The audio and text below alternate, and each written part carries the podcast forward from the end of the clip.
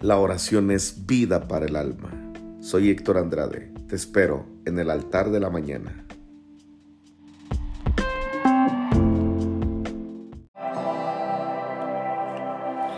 Buenos días para todos los que están conectados en esta fría mañana.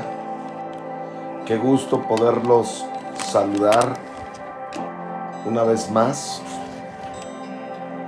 y seguir orando como cada mañana Dios nos permite encontrarnos a través de la oración con Él. Quiero animarte a que mandes este, este live para varios de los hombres y mujeres que tú conoces, que les gusta estar en la oración y que participan, mándales este, esta transmisión. Dios es muy, muy, muy bueno.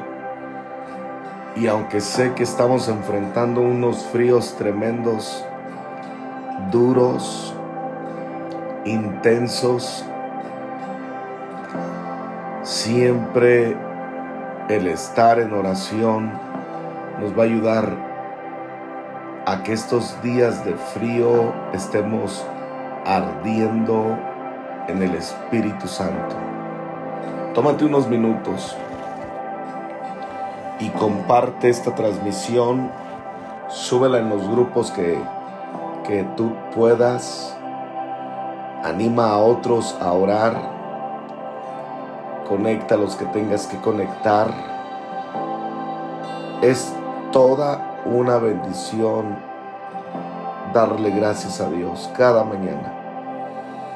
Es toda una bendición estar conectados. Es un gozo. Y mientras tú estás compartiendo esta transmisión, quiero tomarme unos minutos para leerte algo que, que, creo que en esta mañana quiero compartir. Quiero animar con esta palabra que quiero, quiero ministrar. Y eso es lo que después vamos a orar. En el primer libro de Reyes, hay una historia increíble, fascinante. Es la que me va a ayudar a, a compartir durante un par de minutos algunos puntos que sé que van a edificar nuestros corazones. Tómate unos minutos y comparte, comparte, comparte lo que lo que vamos a estar transmitiendo en esta preciosa mañana, increíble mañana de miércoles. Yo también voy a compartir.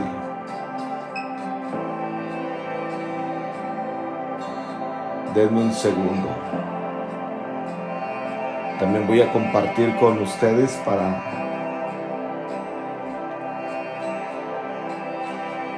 si tú ya compartiste ayúdame nada más a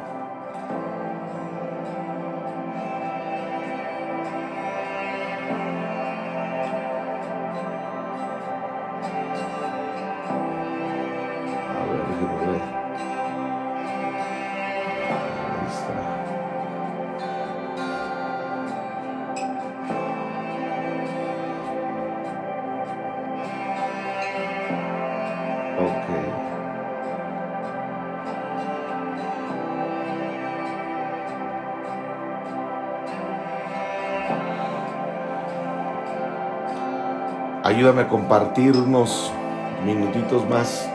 Y bueno, listo, ya yo también estuve compartiendo. Quiero leer lo que dice el primer libro de Reyes. La Biblia dice en el primer libro de Reyes, ahí está, está cayendo aquí esta base. Ok. Dice la, en el versículo 3, mas Salomón amó a Dios andando en los estatutos de su padre David. Solamente sacrificaba y quemaba incienso en los lugares altos.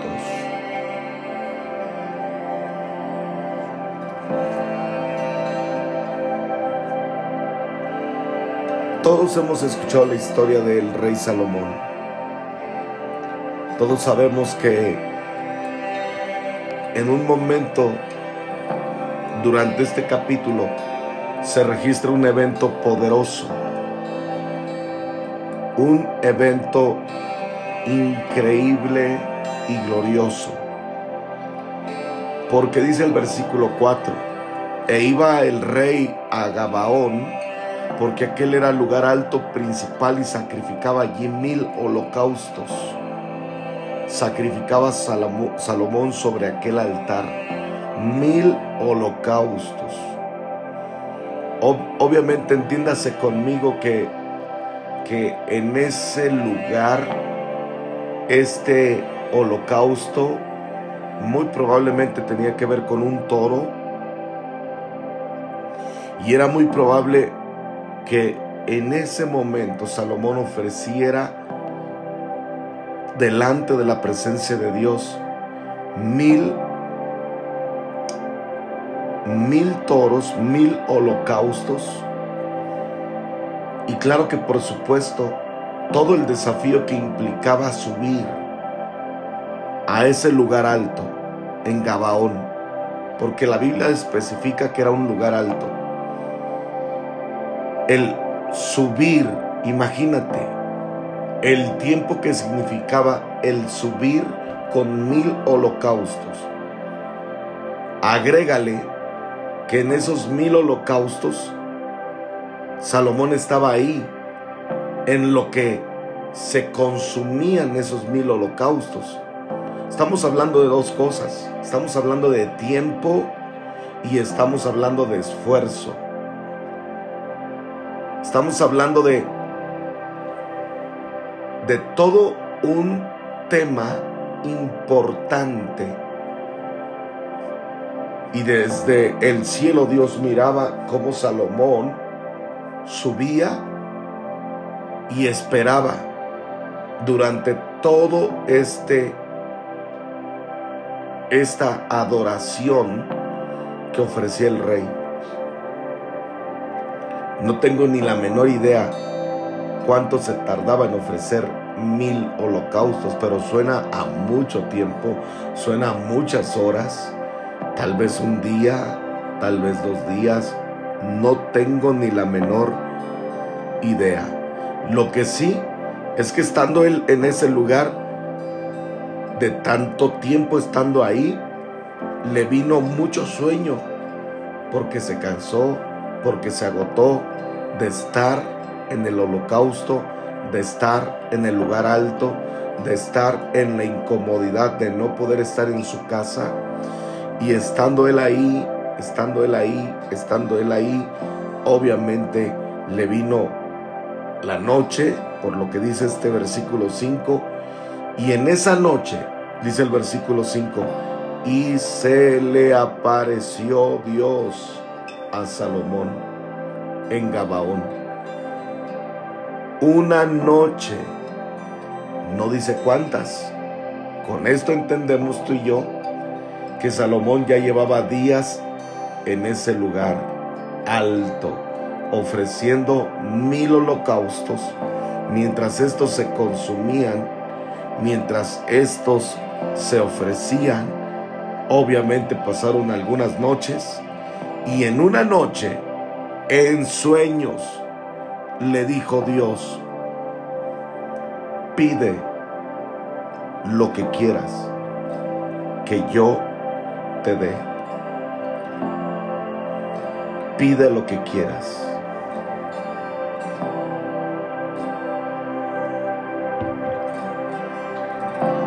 Y obviamente tengo unas preguntas que hacer para compartir. Y la primera pregunta que tengo es esta. ¿Qué corazón tenía este hombre? ¿Qué revelación tenía este hombre? En este versículo, en este momento, en este punto de la historia, Salomón era un completo desconocido. Todos entendemos que se convirtió en el rey más sabio, en el rey más próspero. Fue tan imponente en su gobierno y en su reino que luego lo estableció mundialmente, poderosamente como el más próspero, el más rico, el más eh, excelso, por así decirlo. Fue brutal tan brutal que las naciones venían para escuchar su sabiduría y conocerlo específicamente a él. En este momento era un completo desconocido, nadie lo conocía, nadie sabía quién era él, pero Dios se le revelaba, pero Dios se le manifestaba. Este es el primer momento donde Dios tiene un encuentro con Él, donde Él tiene un encuentro con Dios. ¿A raíz de qué? De que Él sabía subir a los lugares altos. Sabía estar durante el tiempo que debería de estar mientras el holocausto se consumía. Eso suena a una vida que sabe buscar a Dios eso suena a una vida que sabe permanecer buscando a Dios. Muchos de los que estamos conectados hemos estado orando. Hemos estado clamando. Algunos dicen que ya llevamos dos años aquí transmitiendo, orando. Y ha sido un gran desafío. Y ha sido un tremendo esfuerzo. Y han sido muchos años, muchos días, muchos meses. Déjame decirte que en cualquier momento Dios te va a hablar en tu sueño. En cualquier momento Dios se te va a revelar. O ya se te reveló, pero se te va a seguir revelando. En cualquier momento los cielos se van a abrir sobre tu casa. En cualquier momento los cielos se van a abrir en tu corazón. Y para Salomón no solo era la búsqueda, sino el, costo. Porque la pregunta que te hago en esta mañana es, ¿cuánto gastó para ofrecer mil holocaustos? El domingo pasado en Cultura de Jesús tuvimos nuestra ofrenda especial. Y sé que mucha gente se esmeró para traer una ofrenda, un holocausto. Y te digo a ti, si tú fuiste uno de los que se sumaron, que Dios en cualquier momento se te va a revelar en tus sueños, en tu mente. Y entonces, ese primer momento donde Dios se le revela a Salomón nos muestra la importancia de aprender a subir en los lugares altos. Mientras oramos cada mañana, tú y yo estamos subiendo a los lugares altos. Mientras oramos durante el día, a la hora que tú tengas oportunidad, tú estás subiendo una y otra vez. Recuerden que las dos cosas que suben al cielo, una de ellas es la oración. Saludos, Pastor Jesús, qué gusto saludarte. Qué importante es aprender a, subir a la presencia de Dios. Qué importante es sacrificar, me refiero a esforzarnos Claro que sí, ser generosos, no ser limitados. A Dios le gusta que tú y yo seamos generosos con Él. En este mes muchas familias reciben sus aguinaldos, muchas familias reciben algunas gratificaciones No te lo gastes todo en entretenimiento. Sé una persona que sea generosa en su iglesia. Sé una persona que colabore y tengas un espíritu de gratitud. Saludos, mi querido Álvaro, hasta allá está. Hasta Baja California.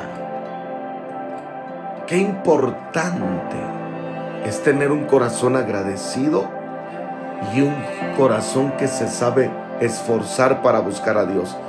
Ese es el modelaje que nos permite ver en este versículo. Es el modelaje que nos permite ver Salomón. De qué tremendo era cuando Dios venía para con él. Ahora escuchen. La pregunta es, ¿cómo es que él desarrolló un corazón de búsqueda? Ensenada de Ensenada. Qué increíble corazón tenía Salomón que abrió los cielos y Dios se encontró con él. Y le habló el Señor y le dijo, pide lo que quieras.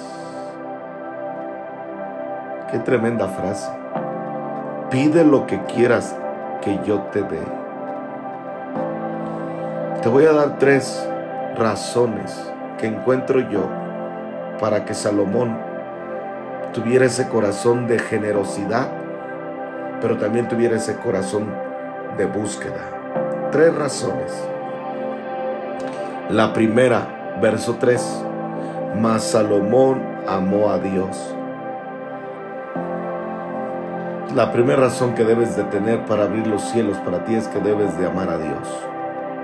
Amar contundentemente a Dios contundentemente el Creador, amarlo sobre todas las cosas, amarlo sobre todo lo que hay en la tierra, amarlo más que tu trabajo, amar a Dios más que tu negocio, amar a Dios más que cualquier actividad, más, más que cualquier punto en este planeta, tú lo amas. ¿Y cómo se demuestra ese amor? Ah, bueno, pues se demuestra siendo una persona íntegra en la vida de la iglesia. ¿En qué, en qué me refiero? ¿A qué me refiero? Ese hombre no, no falta los domingos, esa mujer no falta los domingos.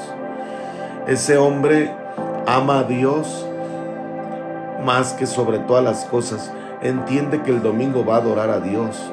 Entiende que el lunes es una tiene que agradar a Dios. Ese hombre no se mete en pleitos, esa mujer no, no se mete en pleitos. Ama a su prójimo, por amor a Dios.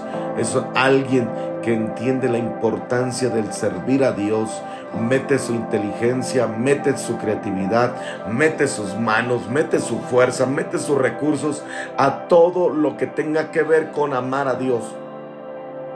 Predicar el Evangelio es amar a Dios. Evangelizar es amar a Dios. Que la iglesia crezca es amar a Dios. Guardarse en santidad es amar a Dios. Salomón amaba a Dios. Dice el versículo 3, mas Salomón amó a Dios. Un presente continuo. Un presente constante. Un presente constante. Es,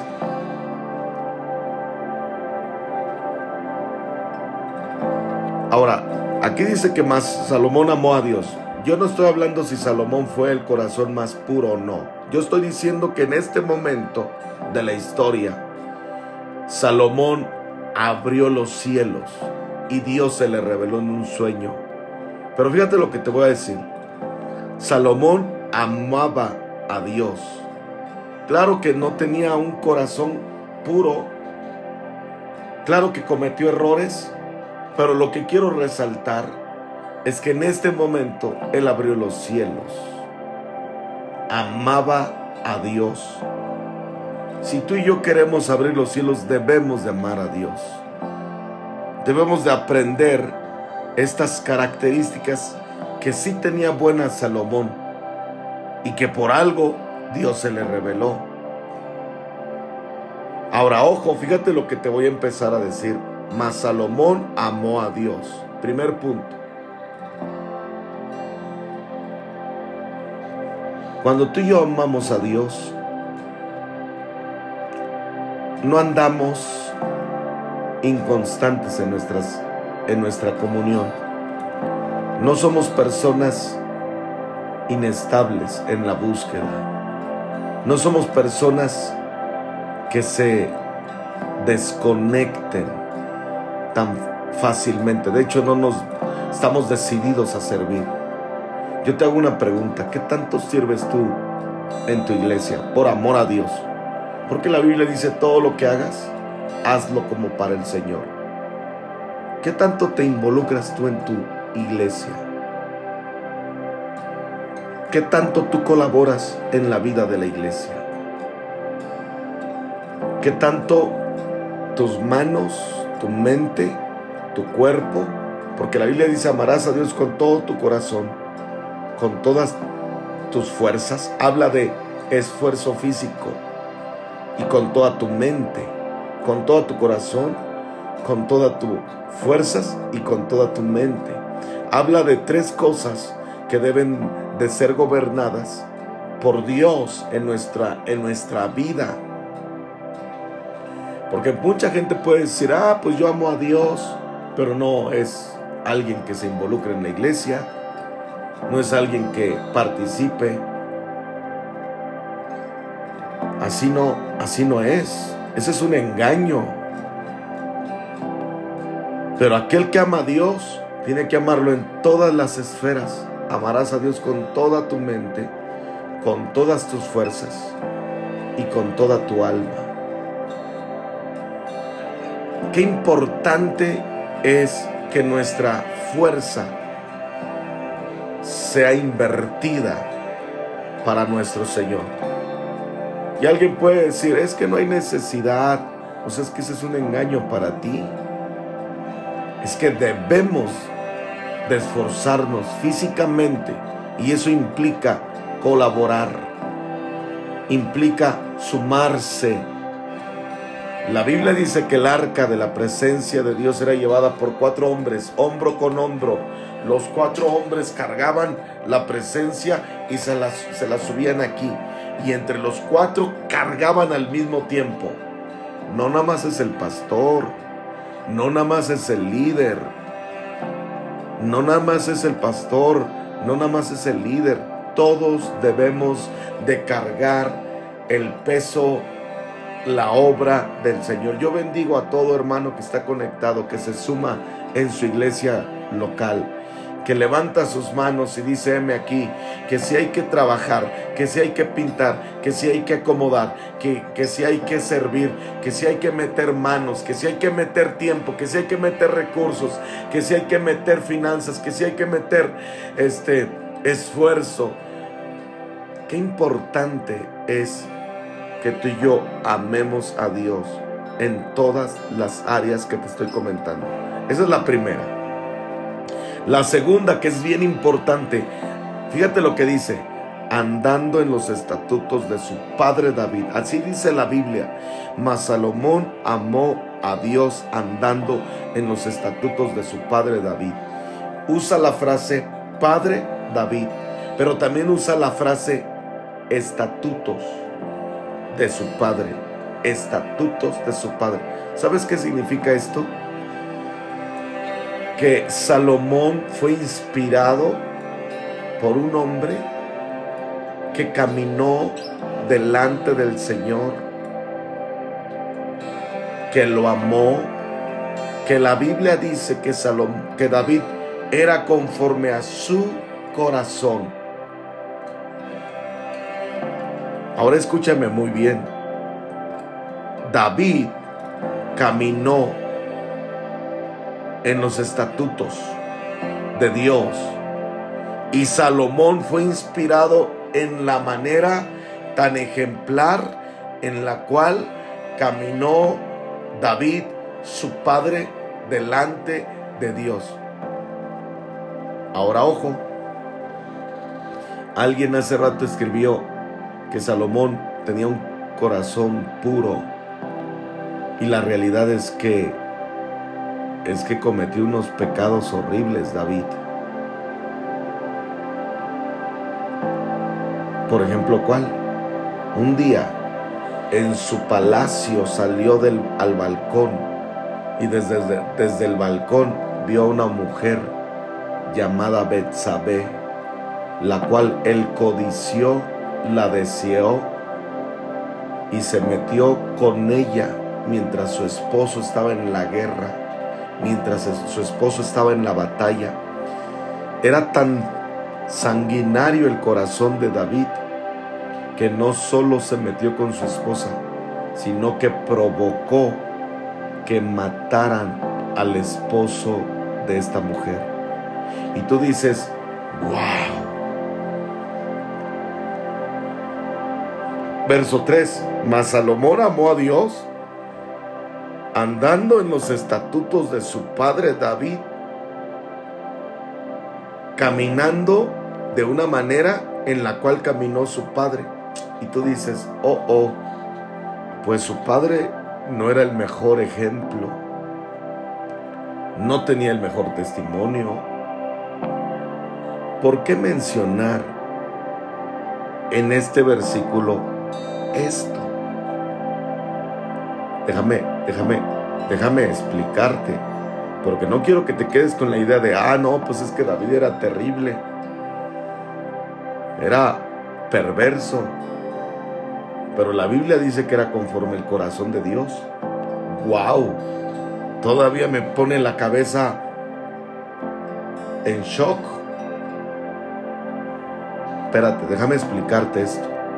Déjame explicarte esto. Quiero que lo dijeras. Quiero que te quedes en un momento así de, ok, no, pues sí, la verdad es que no tenía un testimonio increíble como muchos de los que estamos aquí conectados. Quizás hemos cometido tantos errores, quizás hemos cometido tantas tonterías, quizás no tenemos el testimonio perfecto que quisiéramos tener todos, porque si rascamos en nuestro día a día, en nuestro matrimonio, si rascamos en el cómo tratamos a nuestros hijos, si rascamos en el cómo tratamos a nuestros padres, si nos ponemos en la lupa de la vida, donde Dios conoce la historia de todos los que estamos conectados, pueden haber algunas cosas ocultas, cosas de las cuales no nos gustan, que nos hablen, nos recuerden, que tú y Dios, Dios y tú, solamente, muy probablemente, solamente, muy probablemente sepan, sepan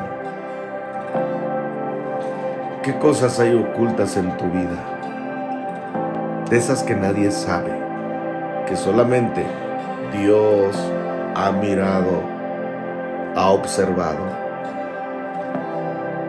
Y de esas cosas de pronto tú y yo nos quedamos como que, ¿por qué hice esto? no debía haber hecho esto. Escúchame muy bien lo que te voy a decir. Hay gente que se lleva a la tumba sus secretos, sus pecados, porque le da pena hablar lo perverso que hizo, el pecado que hizo delante de Dios, delante de su familia.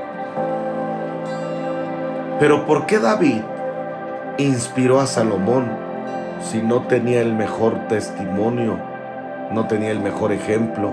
Ah, voy para allá. Porque es verdad, David tenía un corazón que cometió ese terrible mal, cometió ese terrible pecado. Tan fuerte fue ese pecado que se le acercó un profeta de parte de Dios y le empieza a contar este profeta de parte de Dios a David y le dice, Oye, ¿qué crees? Que un hombre tenía un montón de ovejas y el otro hombre solo tenía una oveja. Pero era tan perverso el otro hombre que buscó la manera de quitarle la oveja y la única manera fue aniquilarlo. Y le dice ese profeta David, ¿qué piensas de ese hombre? Y David, escondiendo su pecado, le dice a ese profeta de parte de Dios, pues qué terrible es ese hombre. Si yo fuera en este momento iba y lo destruía. Si yo fuera en este momento iba y destruía a ese hombre perverso y avaricioso y engañador y totalmente malo por quererle quitar a ese solo hombre su oveja. Y en ese momento el profeta le dice, pues ese hombre eres tú. Y empieza a gritarle, empieza a, eh, confrontarlo, empieza a exhortarlo de parte de Dios. Y la Biblia dice que David, este es el tema, este es el punto, pudo haber negado su pecado. Pudo haber dicho, estás mal al profeta que había enviado Dios. Pudo haberle dicho, estás equivocado, estás mal. Pero ¿sabes qué es lo que hizo profeta? ¿Qué es lo que, es lo que hizo David? Se espantó. Sus lágrimas empezaron a salir por sus ojos. Su corazón se empezó a quebrantar y sabía que ya no podía más ocultar su pecado y delante del profeta, delante del hombre de Dios, se tiró al suelo y empezó a clamar misericordia, empezó a pedir perdón, empezó a pedir misericordia, empezó a pedir perdón. Y mientras lo confrontaba en ese momento el profeta a a, a David, le empezaba a decir, ahora te viene esto por causa de esto. Y empieza a darle una tremenda confrontada a el rey David. Y ahí se quebrantó tanto. Y es muy probablemente que nos, él escribiera estos salmos.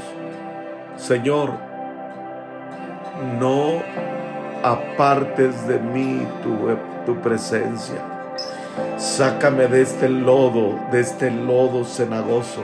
Sácame de este hoyo. Sácame de lo más vil. Sácame de lo más vil. He caído a lo más vil.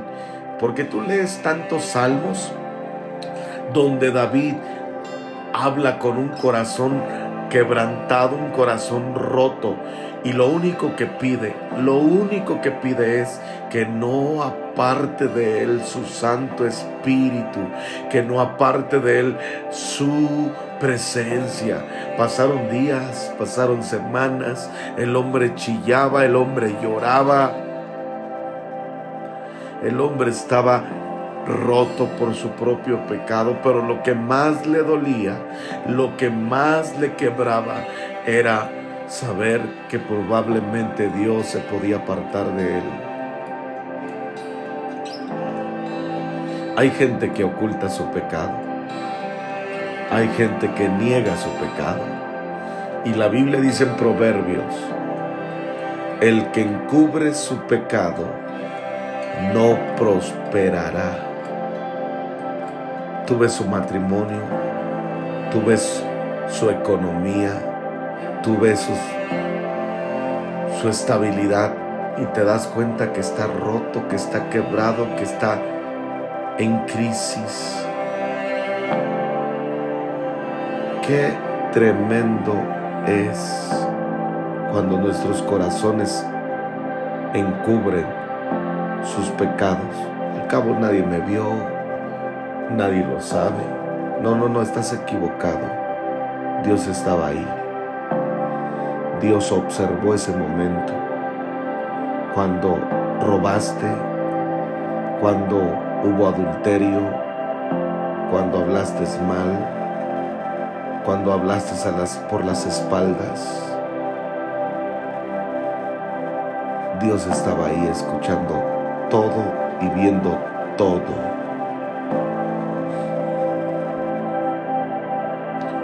Ahora escucha y con esto voy a terminar. Salomón fue influenciado por su padre. ¿Sabes por qué? Salomón caminó en los estatutos de su padre. ¿Sabes por qué? Porque David nos modela a ti y a mí que aunque él cometió unas tonterías horribles, espantosas. no se quedó en su pecado. No se quedó en su pecado. David vino a arrepentirse, vino y levantó su mano y empezó a gritar como el siervo brama por las aguas. Así brama mi alma por ti, Señor. Ten misericordia de mí. No apartes de mí tu Santo Espíritu. Y eso conmovió a Dios. Eso conmovió al Todopoderoso. Porque la Biblia dice que Dios nunca va a rechazar un corazón contrito y humillado. Su palabra la encuentras tantas veces diciendo, vuélvete a mí, vuélvete a mí, vuélvete a mí, vuélvete a mí. David tenía un corazón que sabía humillarse, reconocer. Él se pudo ocultar y pudo negar lo que el profeta le estaba diciendo pero él reconoció su pecado y dijo, es verdad, soy yo, soy yo. Dice la Biblia, dice los salmos que hasta los huesos se le secaron porque ya no podía más ocultar su pecado, ya no podía más con esa culpa en su alma, ya no podía más.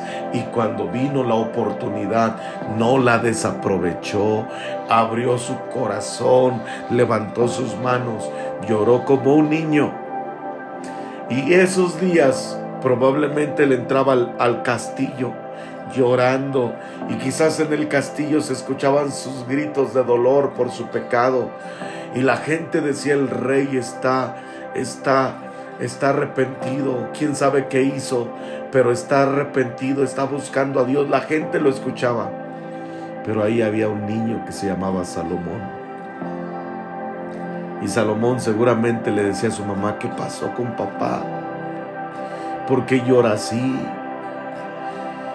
Y la mamá seguramente le decía, tu papá está llorando delante de la presencia de Dios porque a lo mejor cometió un error.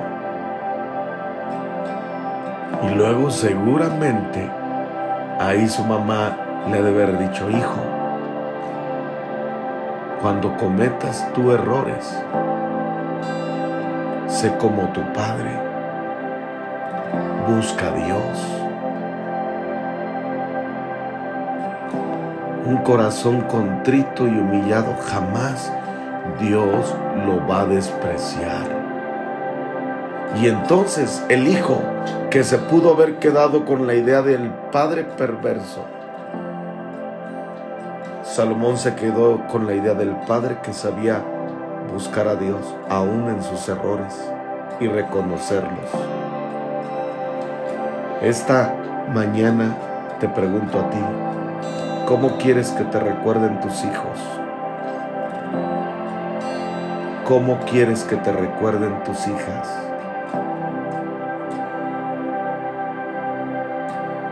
¿Cómo quieres que nos recuerden nuestros hijos? Como el obstinado, el orgulloso,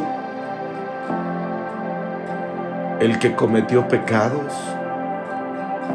o como el hombre, o quieres que te recuerden como la mujer que sabía buscar a Dios aún en sus errores. ¿Quién te ha visto llorando delante de la presencia de Dios en tu casa? Seguramente tus hijos, si te ven, van a decir, mi papá, mi mamá, le está pidiendo perdón a Dios. Eso los va a marcar. Eso los va a marcar. Oye, ¿por qué mi, mi papá está llorando? Y está abrazando a, mi mamá. Y ambos nos están diciendo, vamos a adorar a Dios. Ellos no necesitan saber las cosas ocultas, pero Dios sí. tu pastor y la persona que necesita escucharlo.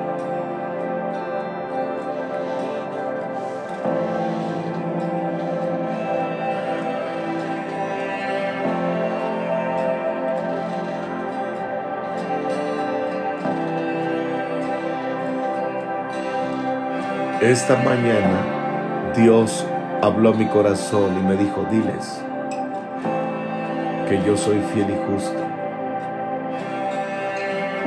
Diles que delante de mí tienen un abogado.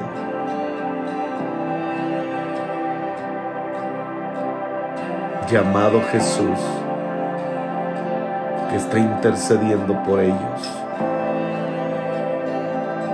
Diles que yo sé que ya no pueden con esa carga.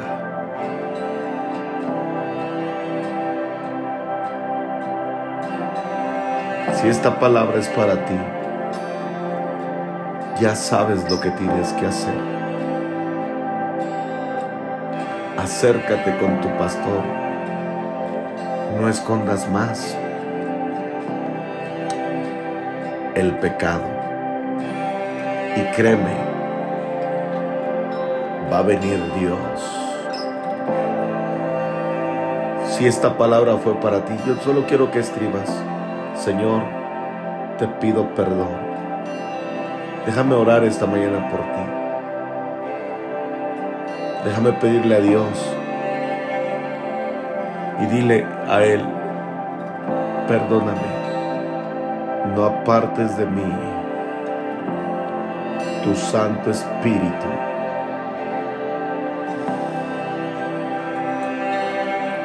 yo no te condeno.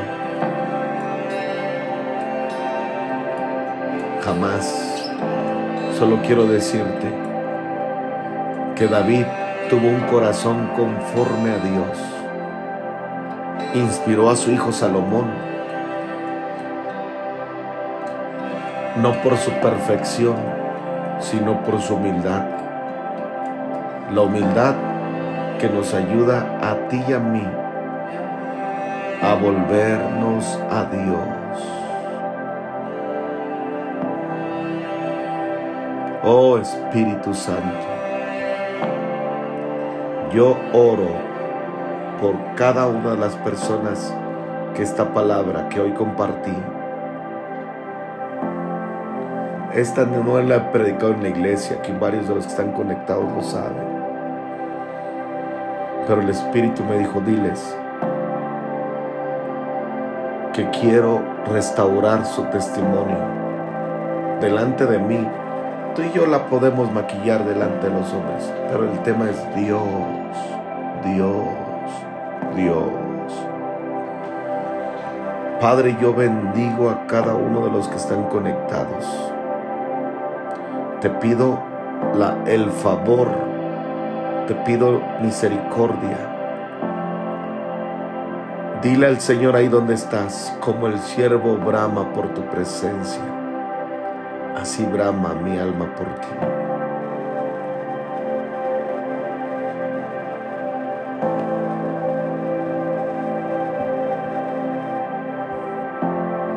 Oh, bendito sea tu nombre. Sigue orando otros minutos. Ahí en tu casa, abre tu boca y expon el pecado. Perdóname por esto. Perdóname por, por este asunto.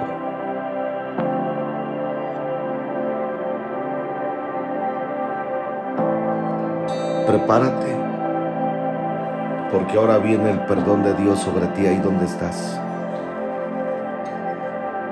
Padre, en el nombre poderoso de Jesús, declaro que en este momento se desata tu perdón sobre los corazones. Ahora, en el nombre poderoso de Jesús. Ahora, tengo que decirte esto no vuelvas a pecar. Si tienes que romper ese contacto, esa relación, eso es ese aquello que hace, hazlo. Lo que sea, hazlo. Si es tu celular, yo siempre le digo a toda la gente, cómprate un celular chiquito. Lo que te sea ocasión de caer, quítalo, apártalo.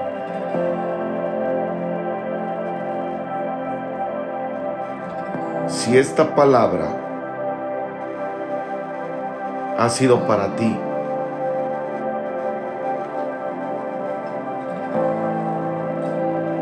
yo quiero que me mandes un inbox y me digas, pastor, esta palabra me bendijo. Oro por cada familia aquí presente. Oro por cada persona aquí presente. Oro por cada corazón y declaro un día lleno del perdón y la misericordia de Dios sobre ti. En el nombre poderoso de Jesucristo. Te bendigo en esta mañana. Bendigo tu caminar, bendigo tu matrimonio, bendigo tu familia.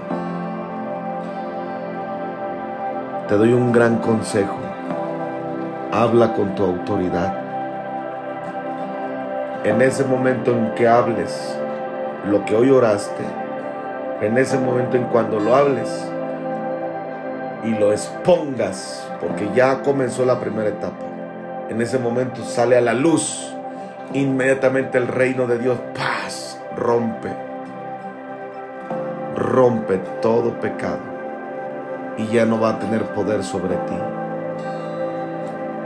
Te bendigo en el nombre poderoso de Jesús. Quiero pedirte que me ayudes a compartir esta transmisión. Mándasela a todos tus amigos si fue de gran bendición para ti. Compártela, compártela, compártela, compártela. Compártela a todo mundo. Sé que fue de gran bendición. Quiero que escribas, esta palabra fue de gran bendición para mí. sé que Dios en su bondad va a seguir derramando su favor sobre cada uno de los que estamos aquí.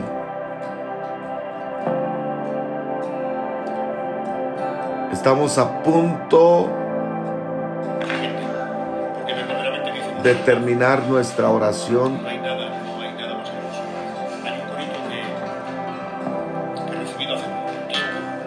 Que Dios les bendiga. Y todos los que estamos aquí conectados, nos despedimos con esa frase que cada mañana hacemos. Buenos días, Espíritu Santo. Mañana nos vemos aquí primeramente, Dios.